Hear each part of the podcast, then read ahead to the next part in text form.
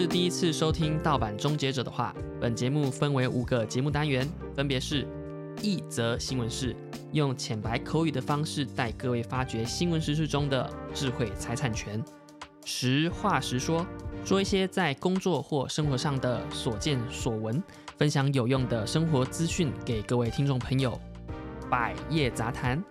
谈论各行各业的故事，并且发掘跟智慧财产权有关的职场真相，千挑细选，选择一些有趣的人事物，分享他们的隐藏冷知识，万人激辩，辩论一些社会中鲜少人知但却又至关重要的大人话题。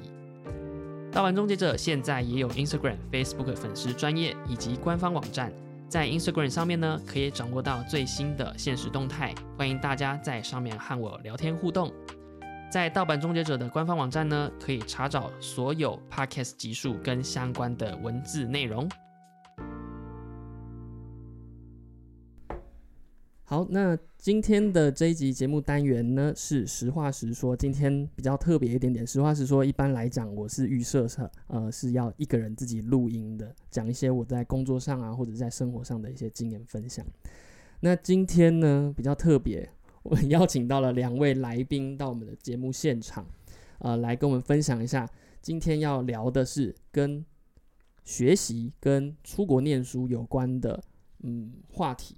那今天邀请到的来宾呢是三十男的舒适圈两位，呃，一位是 Tim，一位是 Daniel。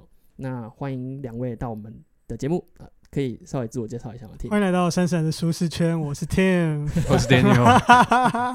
好熟悉的，好熟悉的声音，好熟悉的声音。刚刚其实跟三十男录完一集，也是跟对对对对呃念书有一点点关系。对，讲学习啊。对，主要是讲学习。那呃，如果有兴趣的朋友，那一集其实讲的蛮精彩的，应该可能会在我这一集之前就先上架，到时候我们再关注一下三十男的节目。OK，好，那今天呢，呃，主要是想要跟各位分享，呃，之前在美国念书的一些心得分享，以及为什么要去美国念书，那当时在选系的时候有什么遇到一些困难，然后再往前挪一点点时间，当时在。选大学的时候是怎么去选择的？因为其实最近各位这个高中生呃同学才刚考完学测嘛，然后呃接近这个放榜的日子其实也不远了，预计在二月二十三号放榜学测的结果，所以这时候其实同学应该都在呃检索，我也不是检索，就是搜寻一下，就是。嗯，到时候要念哪些科系啊？然后要念哪一个学校啊？其实心理上要去哪里玩？是这样子吗？我觉得应该来都有都有。然后下下礼拜就要开学了，所以这时候应该大家会比较积极的去探索一下自己的人生志向，然后人生的一些选择。所以今天呢，很荣幸邀请到两位来跟我分享。这第一个，我想要先问一下那个 Daniel，因为我跟你认识算比较久，嗯。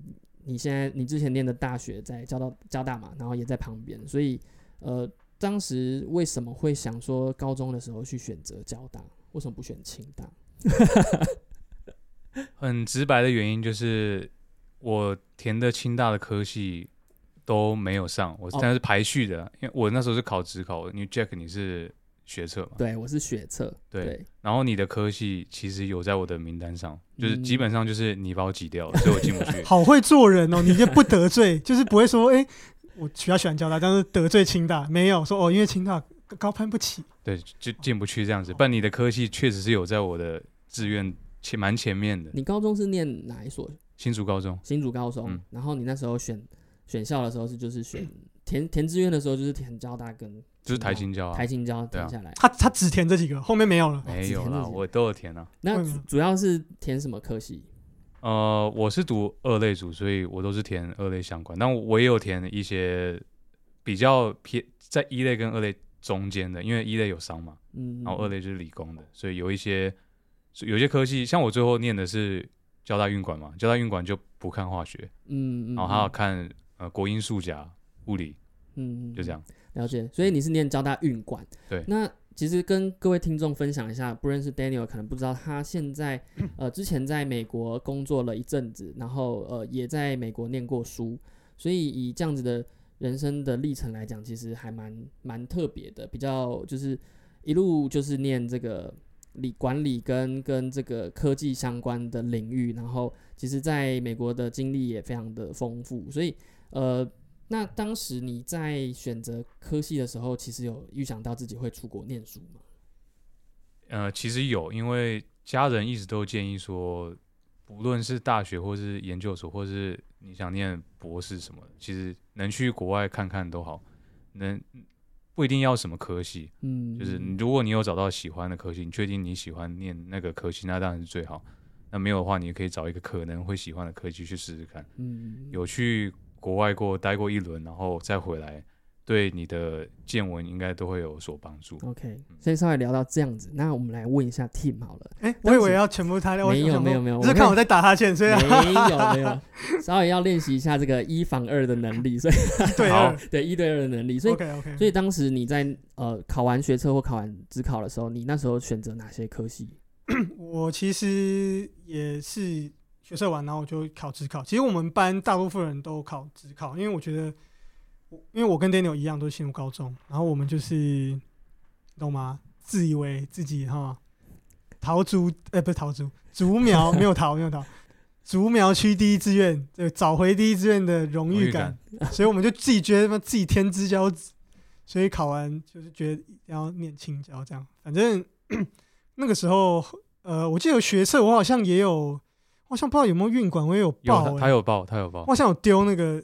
那个资料过去，然后后来我就好像没没有去面试，对，所以可能 Daniel 把我挤掉，所以我才上，我只考才上，没有 Daniel 把我挤掉，所以所以那时候就是运管比较多，填运管类的。我呃，其实学测完我就决定要考职考了，所以只是丢丢看而已。那职考完，其实因为我的物理实在考的太烂，我自己查成绩，我说啊，二十四，二十四分，我搞错啊。哦，所以你是只，哎，你们都是只考。对，都是只考，所以我后来就只填国英数乙。嗯，那对，然后就是填一些商科，因为其实我本来第一志愿就是台大的工商管理。嗯，那我后来就用国英数乙，然后去填，然后我记得我填了五十个志愿吧。嗯，那后来就上了第十几个。对我后来去中央。那当当时你在选的时候，你会想说你会想要，因为你有去出国念书的经验，可以跟我们稍微分享一下你当时，嗯，其实。到中央大学念念了一阵子之后，为什么会想说要去出国念书？哎，我是在中山交换的。哎，我是中山交换的，对对，研究所。研究所，我我哦，你是在研究所的时候交？对对对对对，呃，OK，好，好，那那我我大概来讲一次，就是我是中央之后，后来我进了中山，继续念气管所。嗯，那气管所念的那个时候，我就决定要去交换。其实应该说，考研究所的目的主要就是我也想要交换了。对，所以后来我在中山念。呃，气研所的时候，我就有两个学期是去交换，大概是这样。好，那所以其实，在在呃选科系上面，我们其实还蛮接近的，因为都有点偏向管理相关的。我稍微再讲一下我自己好了，我自己是念清大的工业工程。那当时在考学车的时候呢，其实我没有想要考职考这件事情，因为当时我蛮讨厌化学的。那化学又呃，职考的化学我。非常讨厌，现在会考吧，现在是称作会考是吗？那会考的化学其实我没有想要去考它，所以在职考的时候我就呃奋就是破釜沉舟，那一定要在职考上面我选到一个间我想要念的学学学哦学测上面选到一间我想念的学校，所以当时就是学测完就直接填了几个志愿，然后反正能上哪里就上哪。可是你长比较帅，所以就面试嘛，推甄啊，面试。那时候面试是团体面试。我们清大那个时候是团体面试，对啊，那就是你就是就你就比他帅，对啊，没有没有没有，大家就是这样一起看，然后我不晓得那个，哎，就是啊，其实也只是一个形式上的，因为那时候好像规定大学要面试这件事情，然后大家还要这边练面试，其实还蛮蛮麻烦的。那所以有要面试的，其实真的就比较少一点点了，那个科系就比较少一点点。所以当时我在选选系的时候，其实是以学校来做区分。就是我没有特定非常想念的科系，呃，其实一方面来讲也是那时候还没有找到一个非常明确的目标，呃，像是可能有些同学可能会想要直接念说，我想要念数学系，那这个可能就要非常强烈的一些动力或者是目标，他才会去选择数学系，或者是呃选择这个嗯电子工程哦，这个可能要比较强烈的动机。可能或许有些人是觉得说啊，我就是要念个理工，所以这样子填。那当时我没有抱持这样子的一个想法，而是选择学校这件事情，因为选择学校对我来讲可能会比较偏嗯。我可以在那个学校获得到比较多资源，我会朝这样子的方式去去思考，或者在转系嘛？对，或者是可以转系。记得是不是也有什么大一不分系啊？有啊，有。清大有没有？其实其实清大也有。那当时在选的时候，那个可能要推推甄，或者是推呃这个嗯比较特别的方式，然后才可以进去，或者是反省计划。不分系不分系也可以选，但是通常分数会比较高一点点。不晓得你 team 你是怎么去选择学校的，还是？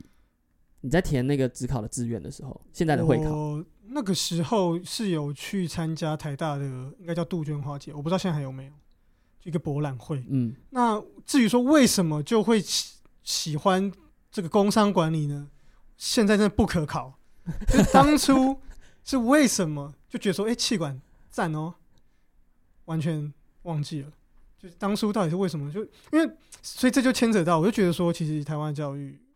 有时候觉得其实也没有真的很让你发现到底自己真的兴趣是什么，所以其实我也那个时候就觉得说哦，念气管好像不错，然后看了一下他要学的东西，就哦好像好像还哦，所以听起来像在像是在短时间内就要去做一个你四年的一个生活的决定，对不对？有一点点这种感觉，嗯然后就应该说。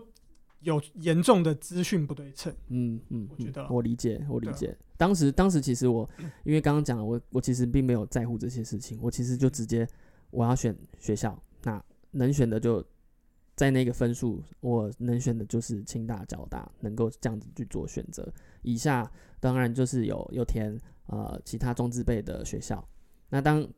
对啊，当然，当然，当然，这个 一定要这么强调。不是的，我没有强调，我是强调学校跟地区。那我想要离开台北生活圈，去不别的地方去生活。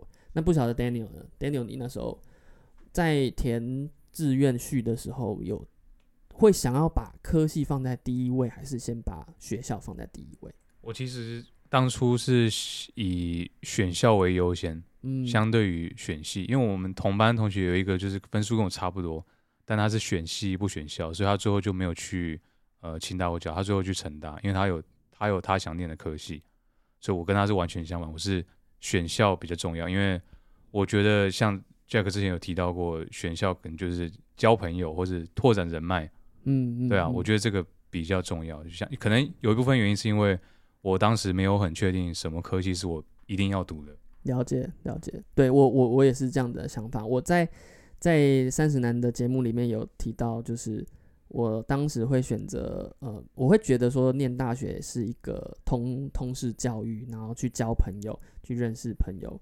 那这样子的学习环境，我觉得才会比较有意思。当然，如果呃有些学生同学他觉得自己就是要念软体工程师，那选一个比较厉害的软体工程师的学校也 OK。也没什么问题。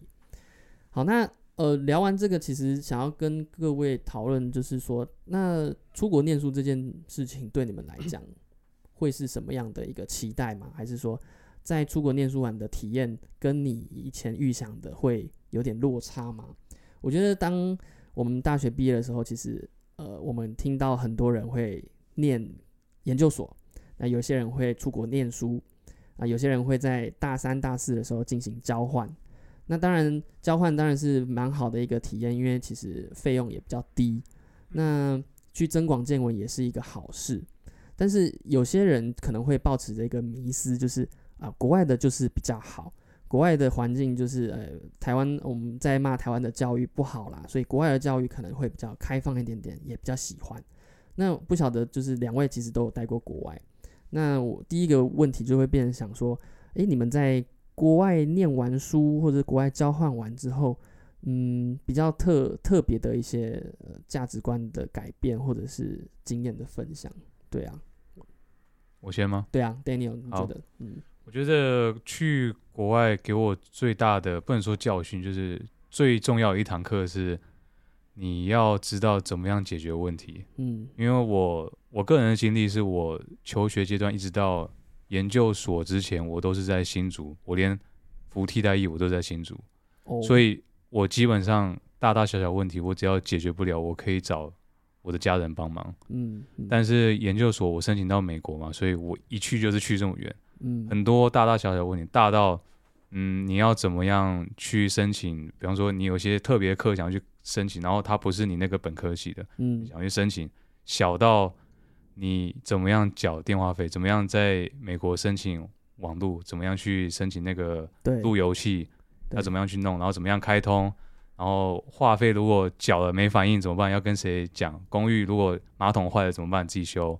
或是车子保险怎么弄？怎样可以谈到比较便宜的价钱？嗯，大大小小的事情都是要在在国外的时候只能自己解决。嗯嗯，你即你可以找朋友寻求意见，但最后要执行动作的还是你自己。哎，我觉得这蛮有意思的一点，就是让我想到之前我在好像在 PTT 还是 D 卡上面有人分享，就是他的交友条件就是他选他在征友征男朋友，他的男朋友的条件就是一定要在国外。念过书或生活过，因为他认为在国外生活过的小孩，他比较呃独立，然后跟能够解决问题，不是开放。开放哪一块？没有啦，思想思想。哎，应该是说刚刚 Daniel 讲到的，就是他在解决问题能力上面可能会比较独立自主一点点。因为在台湾，其实呃以高中生来讲。他能够自己去办什么手续吗？还是什么的？通常都是家人帮你打理好这些事情。但是在国外可能比较，呃，从高中的时候就要开始从社区以外的地方去学习，或者大学的时候，就是你要自己独立去呃处理很多事情。所以也有蛮多家长会希望小朋友在高中的时候去国外念的，甚至更早就去把他们丢到国外，因为他们比较独立的。呃，个体去让他们适应这个环境。当然，两个字系统我觉得都有好有坏，只是说我们可能在台湾习惯了这一套，可能去国外就会觉得说，哎，要马上面对这些以前完全没有做过的事情。因为在家在这个舒适圈里面，大家都呃已经都是生活的一阵子，所以都很舒适。所以去国外可能就会有一个 culture shock。对对对，对我来讲也是一样。那 Team Team 呢？之前。你是在研究所的时候去做一个交换吗？对，我是去瑞典交换。那首先先讲为什么会想要交换好了。那当然，刚刚其实 Jack 有讲到说这个费用的关系。所以那个时候，其实其实我到现在都还有一点在想，如果当初出国念书，然后是不是有更多机会在国外工作，或者怎么样？那我现在是不是会直接这种假设性问题？其实我现在都还会想，但是 anyway，这些都是。过去了，你可以现在再念一个。现在 哦，比如说体验，但是呃，总之当初的想法就是说，我一直有蛮想到国外念书，这个费用，因为去美国，去美国这个费用，哇，这个哇，对，其实其实真的压力是蛮大的。那也有一些朋友他们是呃挤破头要呃申请这个国家的，就是助学奖金的补助。那当然这个就蛮拼的，可能你就是每年要。去申请嘛，当然，然后你的成绩也要够好，你备审也要够好，然后你回你来回来台湾，你还是要绑约等等的，所以，当然这也是一条路，可以去让你去在国外可以学习的一个机会。然后这个资源其实也蛮多的，就是教育部或者是也要考嘛，也是有一些名额，也奖一些奖学金，对啊，也是有要经过一些竞争，对，要竞争，对。那总之，反正当初就是觉得说，哎，那交换会是一个成本比较低的方式，然后又能够达到。留学的效果，那我想说，哎，那我会我会去两个学期，是因为我想说，哎，那这样，因为很多英国念 MS 也是一年，嗯嗯，那我想说，哎，那我去两个学期，其实也差不多是一年。你那时候去哪边交换呢？呃，我去的是瑞典。瑞典。对，那我我等下会讲为什么是瑞典。嗯，对，反正后来我就觉得说，哎，那这样的话，我去两个学期那也 OK。那所以我后来选了中山大学，就是因为它蛮有蛮多交换的资源的，所以那个时候成大跟中山，我就去了中山。嗯，这样。那后来呢？为什么会选瑞典？是因为我觉得它是一个人类最进步的社会。但现在是不是这可以有待讨论？因为现在越来越多难民，然后国内的保保守党势力兴起了。反正当初我就觉得说，哎，这个是未来人类未来应该慢慢要走向的一个这种军富啊这种的地方。然后他不论他们在人类的发展、在人权、在环保上都是名列前茅，所以我想看看到底是怎么样。嗯，然后我也不太喜欢人这么多的地方，了解，所以后来就选了瑞典。对，那瑞典那时候你们你你选择交换到瑞典的时候啊，我可以方便问一下，交换的费用大概是多少？呃，因为学费就是付我台湾研究所的费用，然后再加上我学分都已经修完了，了解，所以其实费用台湾就付台湾的学费，嗯，其实不多，我记得应该是就一两万，就是反正就是台湾的的最低的学费了。那国外整个这样下来，其实包含去旅行，这样整整算下来，应该我记得应该是六十多吧，六十多，所以其实也不是说真的太多。我看我有朋友去欧洲交换一学期就花五十。哦，那其实真的也也要家里要也要帮助一点点，或者是你的学习贷款等等的。其实因为我们听众有一些是学生，然后也有一些在研究所的。那听到这边，其实会想要跟各位分享，就是你选择出国念书，当然或者是出国体验，有好几种方式嘛，可能是打工换宿啦，很多，呃，或者是交换，呃，那当然交换的条件每个学校可能不太一样，有些有姐妹校，所以他可能这个。比较便宜一点点，或者是学费可以互抵打折等等都有。然后第三种当然就是直接去特定的学校，就是重新申请注册，又不是交换。所以有很多方式去呃国外学习的机会。那以美国来讲，至少都要可能要一百五以上，到包含生活，对，一年大概要一百五左右。那学费的话，大概都。可能八十万跑不掉，所以如对，所以呃，我认识的有一些朋友，他们是有申请一些补助的，就是台湾的补助，所以这个地方其实很多资源可以上网去找找看。现在现在可能刚考完学测的同学，可能不是这么的呃，可能不会想这么远，但是我觉得可以要要要的话，可以先开始去找找看，就是你接下来要填的学校会不会有这样子的机会让你交换。或甚至可以让你直接去念一年或两年的机会，交换一年两年，其实也有也有学校是这么做的，或是就是直接念研究所也有这样子的，也有那种双学位的。以前我在大学的时候，他们也有这种计划，就说，哎，呃，比如说什么大一在台湾的学校，大二在哪，就是他有这种，然后你到时候毕业之后会拿到两个两个呃 degree 这样子，嗯，也有类似这样的。这种学位的这种双学位的，有像我们交大运管就有，我不知道现在还有没有。他是跟北卡州立大学合作，嗯也是双联学位。是打篮球很厉害那个北卡？呃，对，还是南卡忘记了。反正交大是跟北卡州立合作，不是迪卡 迪卡，他就他叫三加二双联学位，就是你你大学部你大学部在像你在交大念，你可以念到大三，然后接下来两年你就去北卡待两年。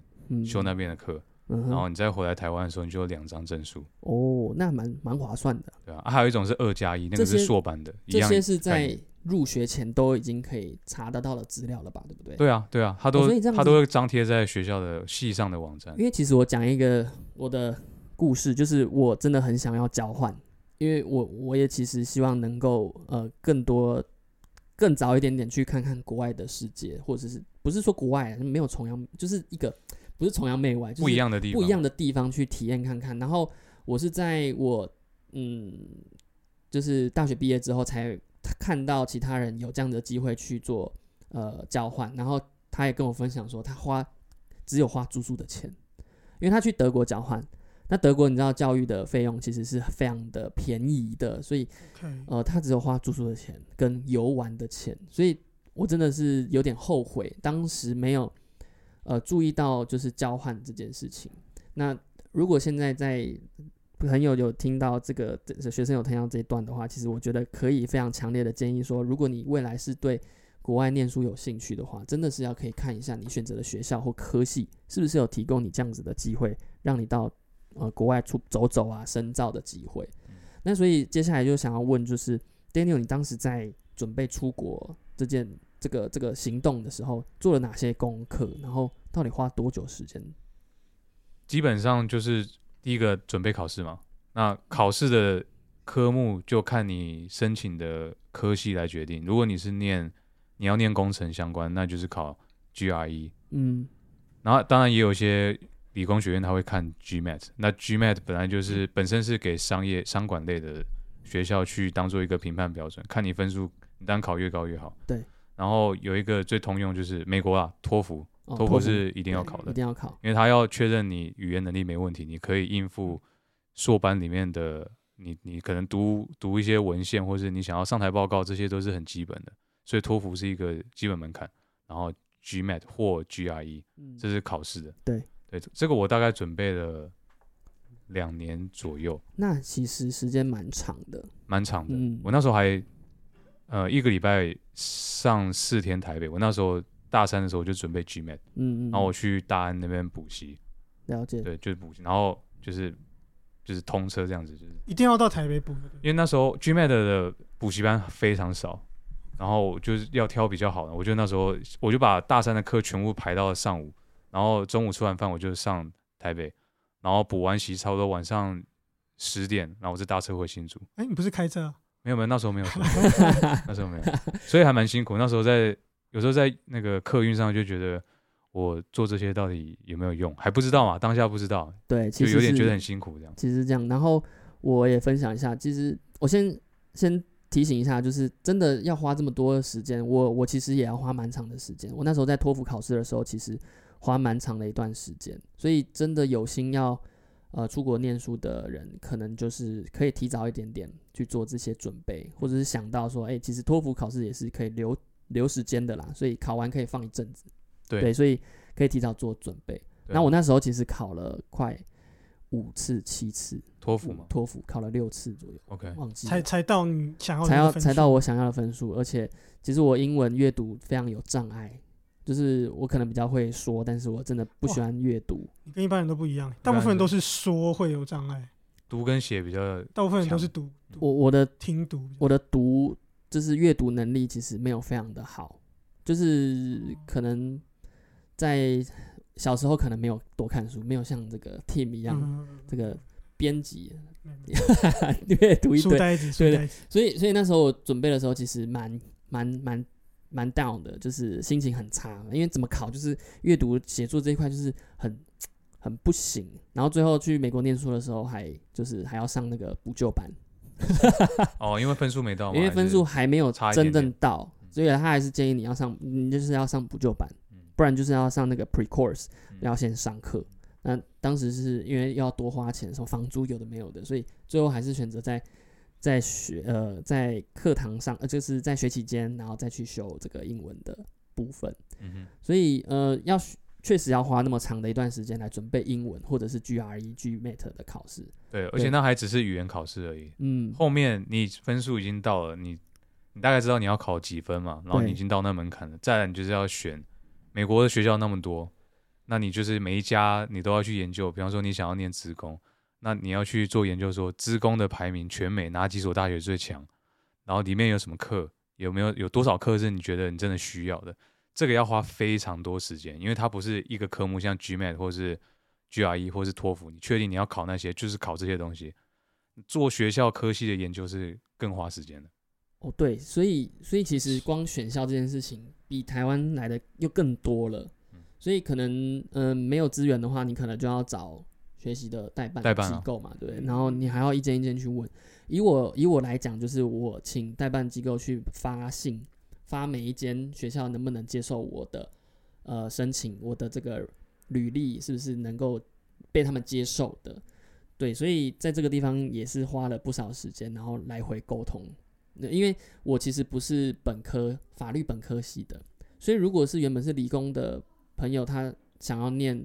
法律的话，那不是每间学校都可以接受的。这时候你可能要找呃代办帮你问说，诶，是不是可以接受这样子的履历呢？啊，那每一间每一间问，那每个回答都不一样，所以真的是又要花更多心思去做事前的嗯准备跟整理。Team Team 在选择学校，你因为是直接是配合好的学校吗？呃，我们也是有一点点像填志愿这样子，嗯，所以交换的学校很多，你可以自己就是。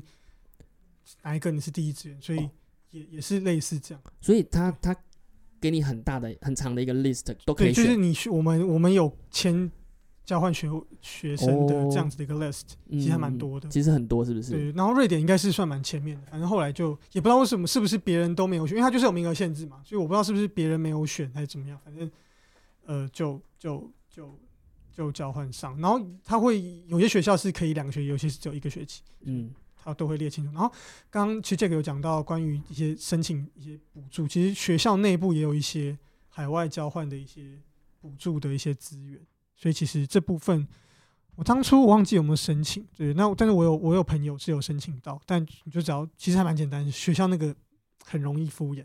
就是一些 paperwork，你就拍拍照片，然后写写心得。哦，了解。嗯，所以这个东西大家也可以看看自己学校有的一些资源。嗯嗯对，反正后来我那时候就填志愿，反正后来就上了我要的那个学校。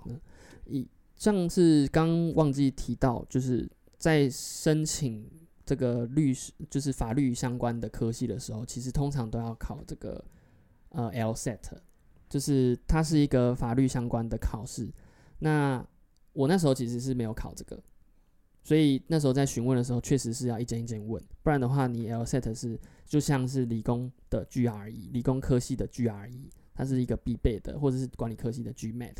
那我们是 LSAT，那 LSAT 就是呃相对来讲就比较难考一点点。非本科系的话，你真的去念那个是会崩溃的。你光台湾的法律都没有学好，你要去念，嗯，虽然那个是国外的，国外的，就是美国的。它是美国的一个有点像就是 GRE 的感觉，OK，它是一个法律的基本知识的考验，呃考考试测测定，对对对，所以那时候我是没有多做这个部分，那时候就只有托福，然后跟备审资料，然后跟推荐函，然后就去申请这些学校。好，那接下来想要跟各位讲的，就是分享的，其实。在国外当然会有一些比较特别的生活体验或者是价值观的冲击啊。刚刚 Daniel 跟我们稍微提到，就是在学习呃自我解决问题的能力上面是要比较要有一些呃比较有冲击的。那以我来讲呢，其实是对于这个隐私隐私权这件事情是比较有深刻的印象的。其实这个。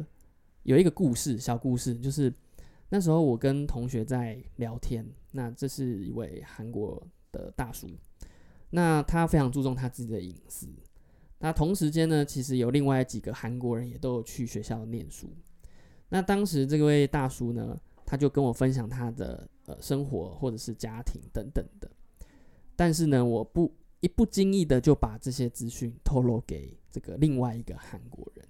那这时候，其实这位大叔是非常的不开心的。其实他就非常的 serious，就跟我讲说：“你不应该把这些事情跟别人讲。我会跟你讲，是因为我信任你，所以我才跟你分享这些事情。所以那时候，其实对我来讲是一个蛮大的冲击的。我以为大家其实都是比较嗯和乐融融，大家都是同学。所以其实他是他是韩国人，他是韩国人。那那当下，其实我发现非常的难过，其实难过到我睡不着。就是都，我觉得非常的不好，非常的抱歉，然后也打了非常多的文字给他，说我不是有意要跟其他人说你的事情这件，但其实当下就是非常的 shock。那当然后来我有道歉，那对方也呃也也说我反应有点激烈等等的，那当时我就留下非常深刻的印象，这算是算是我在出国念书的时候最最印象深刻的事情。哎，你知道那打那个文字还要 text 还要用英文打，然后因为英文是非常精确的文字，所以有些字你可能你要稍微找一下，你要查一下你才能才能讲，不然的话又可能对方又多一层误会。那当然对方是虽然是韩国人，但是他英文其实也相对能力也蛮好的，所以那个那个算是我经验非常深刻的一个事件。对，那不晓得其实像刚 Tim 跟没有跟我们分享到，就是说在出国。交换的这段期间，你有没有比较深刻的体验？因为你原本想要去是体验一个哦，瑞典是一个科技呃社社会制度非常进步的一个地方，但你去的时候 有这样子觉得吗？其实我有修一些课，关于他们的福利的制度，还有也有实际的看到他们在做的一些环保一些什么的。其实，嗯。我有发现说，他们其实应该说怎么样？像一些便利商店什么，其实没有我们想象中的这么的环保。它也像塑胶袋自己随便拿或者什么的。但是他们的一些，比如说像车、公车啊，或者说像是一些呃燃料，他们都是用比较环保的，像他们燃料，他们那个那种像那个发电厂排出来烟都是白的。我我不确定他们是烧木材还是，也有人说他们烧垃圾。对对，所以他我觉得他们比较像是这种 top down 的这样子的一个方式来做环保，所以我我自己觉得这个才是比较关键啦，而不是说哇一天到晚叫人民不要再用塑料袋，这个能够改变的很有限啦。当然不不是说不不应该这样做，只是说如果是有政府动起来 top down 的话，应该会更有效果。对，所以我觉得这个是我第一个觉得蛮不错的地方。那当然福利制度不用说嘛，他们不论是嗯，像他们像我身边那些朋友，他们就是上学还能够拿钱，他们叫应该就 grant 吧，反正就是他们是可以拿，他们有申请，然后他们每个月是可以一个 grant 不就一卷？他们是他们是 我忘记了，反正就是他们每个月可以拿到钱，所以我之前有时候就会听他们说，哦，他们这个月的钱还没拿到或怎么样，所以他们。这个月还不，这个月不能再去 party 了哦，嗯，没有钱买酒了，他们都拿那个政府的补助拿来买酒喝啊，假的，这个真的是社会制度真的是好到对，但是相对的他们税就很高嘛，哦，对，所以其实真的是十九观察到，哦，他们的真的是很健全，然后呃上学不用钱，然后看病也不太用钱，然后然后呃就学那些也都是不用钱的，听起来真的很令人羡慕你不会想要再去吗？如果有机会，你会想要再去旅游，或者是再再去做一个小小的？因为现在有很多那种短期的课程旅游，我觉得当然一定会想，而且现在又解封了。对，那但是因为欧洲真的比较远，而且瑞典又更远。嗯嗯嗯，对，所以哇，这个可能要。规划一下，对啊，所以所以其实规划一下，最想用，规划最想用规划一下，因为你飞要飞很久啊，那你一定至少要来个十十天吧？对，所以你对你对他们的公共制度跟社会制度其实印象比较深刻一点点。对，那当然当然这个东西也可以牵扯到说为什么他们做得起来，因为他们国家小哦，国家人口数小，瑞典才大概顶多一千万人而已，你看台湾就两千三百万、两千五百万了吧？啊，真的吗？那是对啊，然后瑞典一千万，挪威。应该也是八九百万，然后芬兰也是八九百万，所以这个斯堪的纳维亚整个那个半岛加起来也才跟台湾差不多，你就看你就知道那个斯堪的纳那个多大，然后台湾这么小不拉几，所以你就知道他们那边的，所以有一点小国寡民，所以可以做得到了。嗯，所以我觉得这个也不是说这种福利制度也不是说每个国家都做得来，而且近期也遇到一些难民的问题，所以他们的保守党兴起嘛，因为难民。来这边吃掉很多的资源，其实瑞典人也不是，也不是平白无故就说为什么我钱要分你，嗯，对，所以这个这个对啊，这个也是我觉得蛮有趣的一点。然后你刚刚提到会不会想再去念什么？其实我现在在回想，我现在在想说，我自己现在如果要去念什么的话，我会真的会从工作去出发，就是诶，我真的工作中觉得缺少什么再去念，嗯嗯，对，因为我我真的有有一点，其实我现在也有点后悔，如果我当初应该先。当兵，然后再好好想要不要继续念研究所，是不是要先工作？因为我现在其实有有点觉得啊，对啊，因为我就气管系直接接气研所，所以我现在有时候也会觉得说，嗯，好像真的是在职场上有发现一些不足，再去补。对我觉得想要跟你，就是我这我觉得你这样分享蛮有共鸣的，因为我也是在工作一段时间之后才决定要出国念书的。嗯，对，其实其实是这样子。那这时候其实。对于学习上面会有更多的反省，或者是思考，或者是经验上的共鸣。像是我念，我那时候出来工作，那大学毕业之后就马上工作，那工作上遇到的一些困难，或是呃这些故事啊、经验啊，到时候在这个美国学习的时候，其实都蛮有价值的。就是你可以很快的比别人更快的可以知道说这个问题出现在哪里。然后在学习上的时候也更有目标，对我觉得是是这样子。那 Daniel，你在刚刚有讲到是那个嘛，就是解决问题的能力。那以价值观来讲呢，就是或者是整个更更更具深刻的印象有吗？我觉得这可能又要扯到一点工作相关，就是相对于台湾，我在美国看到的工作环境是，他们比较会有那个，他们叫 boundary，就是。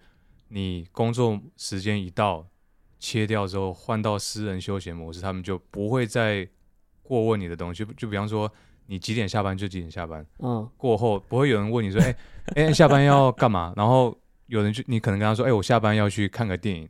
有些比较华人的公司就会说，那你要去看电影，你还不他妈把我那个报告赶快做一做，你还有时间看电影啊？就是他会觉得你你休闲的时间也应该要拿来做一下工作，因为你工作要先做完，你才有权利享受休闲时间。但是美国比较多美国人的公司，他们就会变成说，时间一到就休息，然后一直到隔天可能或者下周一的八点开始上班之后，才继续回到这个模式，然后把剩下工作做完。它有一个很切割干净的条，那个一条线在那里。嗯嗯嗯。我这是我最大的感受啊，就是他们比较不会干涉说要占用你私人时间去把完把工作完成这样。我觉得真的蛮好的哎，这个真的是应该就是要这么做。我也觉得应该是要这样。嗯。除非除非是你自己是创业的人嘛，那另当别论。或者说你就是那个小团小团队等等的，那另当别论嘛，对，就是你能够嗯，就是公司是 老板的游戏场，可以这样说。对，嗯，OK，那其实回过头，我们今天会聊这个，其实就是想说，最近大家开始在选科系、选校啦，那这些选择可能会影响你。之后的生涯规划可能影响你的生活，可能影响你的价值观，可能会完全的不一样。其实它是一个重大的选择，就是选大学要念的科系或者是学校。那回过头看，你会觉得，嗯，会后悔吗？还是说你会重新选择？你如果能选的话，你虽然说你可以选交大跟清大，你会选择清大吗？还是说你会选择交大？或者是说像 Tim，你可能？呃，如果再让你重新选一次的话，你会选择其他的呃国家去交换？我要选李白。如果能重来，我要选李白。不行，怎么侵权啊？你唱了会侵权，没有授权，没有唱，没有唱。但是他不会告你，因为呃，这个你虽然是 cover，但是他不会告你的粉丝这样子。为什么要导入这个？切的太硬了吧？那如果你要选的话，重来，你要选的话，你会？想要选其他嘛？所以我想要先问 Daniel，就是你在选择这个学校，你你现在三十出了，嗯，那以十八岁那时候你要选择的时候，你会想要选其他的科系吗？我应该还是会偏重选校，因为确实人脉真的应该会差蛮多的。就系系的话，我觉得就是我比较 general，所以我就是看分数，嗯，你能到什么科系就。选什么科系？嗯嗯，我自己是这样觉得，就是能如果要重选的话，我一样还是选校。你是不是又想接礼拜？不是，因为我突然想到那个 team 那边闹，我真的如果能重来，你要你还是会选学校就对了。我觉得那那可以给我们几个例子嘛？譬如说你在选择学校，因为你说你人脉可以比较广泛，那有没有一些例子是可以？确实的反映到你现在的人生或者是生活。有啊，其实我在美国找第一份工作的时候，最后录取我的主管，他就是因为我的大学科系才选到我的。因为最后进到最后一轮剩两个候选人，然后我那个面试官是台湾人，对，所以他知道交大，然后另外一个就不是交大，嗯，所以最后就是看科系选到我，所以我觉得这个应该也是沾到交大的光了。哦，所以如果你那时候如果选清大，搞不好还上不了。会啦，有可能。会啦，会啦，不要这样子讲。哦，或者是台大，可能就不想上。你不要，你不要害我。占学校是 没有啦，我觉得是刚好，确实以人脉来讲，真的就是嗯，选择学校，然后你可以获得到比较多，而且学生人也比较多吧。对啊，对啊，学生人也比较多。而且如果说呃，学校视为一种。讯号的话，你对于职场雇主的一个试出一个讯号的话，那当然校就是一个很明显的一个台有台大森林还是台大招牌嘛，嗯嗯，就你终究是台大的一份，是啊，对。那那 Team 呢？你你觉得如果说你可以重新选择学大学好了，重新选择大学，你会选择其他的学校去念吗？我觉得还是说你要选择细说。我觉得，呃，其实，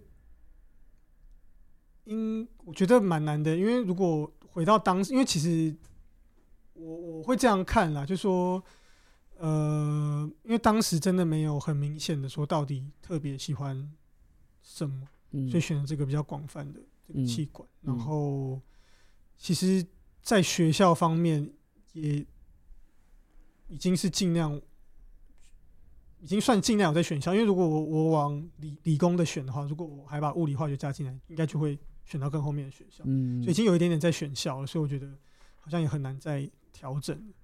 那对啊，所以我觉得。如果重来的话，这个部分我好像很难再去跟动它了。嗯，但如果我要跟动的话，我可能会是在后面那研究所的这一段。嗯，那我可能会先就业，然后再来看看我需要什么，再去念什么样的所。了解。然后出国念这样子。对对。然后我也补充一个，就是我觉得选校跟选系，像 Daniel 是很明显，他就讲说他觉得要选校。那我的想法是，如果你真的不太确定自己。要什么，或者说你也不确定说自己科系你是不是会真的非常喜欢，比如像 Jack 这样，那就选校吧，选好好好听的学校，后来会比较你的进可攻退可守。嗯，那如果你真的很清楚，我就是喜欢这个东西，就是比如说我就是喜欢写城市，未来就要做城市相关的。那但是如果我要进资工系，就没办法进到这么好学校的话，但你就去吧，你就去做你想做的事。嗯，对啊，所以我觉得这个东西可以是用这样去看。如果你真的很明确很明确，我就是喜欢这个。我想应该很多人是介于在中间的，对啊，应该都是介于在中间。你又你哪一边都想，你那如果只有一个方向，我觉得那可能就偏向校多一点吧。OK，对我嗯，我我是这样觉得。当然，每一个选择的都不会是徒劳啦。我这样觉得，你每一个选择其实都是在你的人生目标上面都是慢慢朝那个地方前进的。又或者你要看当时的时代是不是改变，就是说会不会。到十再过十年二十年，这样的风气已经反转过来，大家已经不太这么重视说学校一定要到多好。嗯嗯，那这个状况下，当然选择就会不一样了。所以这个也是大家可以 take into consideration。OK，好，那今天聊了非常多关于选择学校跟这个出国念书的一些事情跟故事，跟各位分享。那今天非常谢谢两位到节目现场跟我们做深入的分享。那本集的节目就到这边。那呃，如果喜欢我们的节目的话呢，欢迎在这个底下留言给我们五星评价。那喜欢的话也可以分享给其他朋友知道。OK，我们本集节目就到这边。不让我们宣传节目怎么样？要宣传 哦，对不起，我觉得我们这一集真的非常的正式。我我觉得要防两个人真的不容易哎，我要让你们两个都有时间去讲。讲什么？就是讲话。哦，对啊，你要。公平的分配，对对对，算是蛮好的训练，好有趣哦。所以我们要我们要宣传节目吗？可以啊，可以啊，宣传一下节目。好，那第二次宣传，对我们的节目叫做《三十男的舒适圈》，书是书本的书。那主要呢，我们主打就是我们希望做一个最康的说书频道。嗯，对，所以我们会用比较轻松的方式，那去呃传递我们念书本里面的一些。截取到的资讯传达给大家，然后用轻松的方式分享。那有兴趣的听众欢迎来我们的频道收听。对，我会把节目资讯放在呃 Jack 频道的资讯强加在我的 频道上面。对，你要去听一下，收听一下。OK，好，那本节就到这边，我们下次见，拜拜，拜拜，拜拜。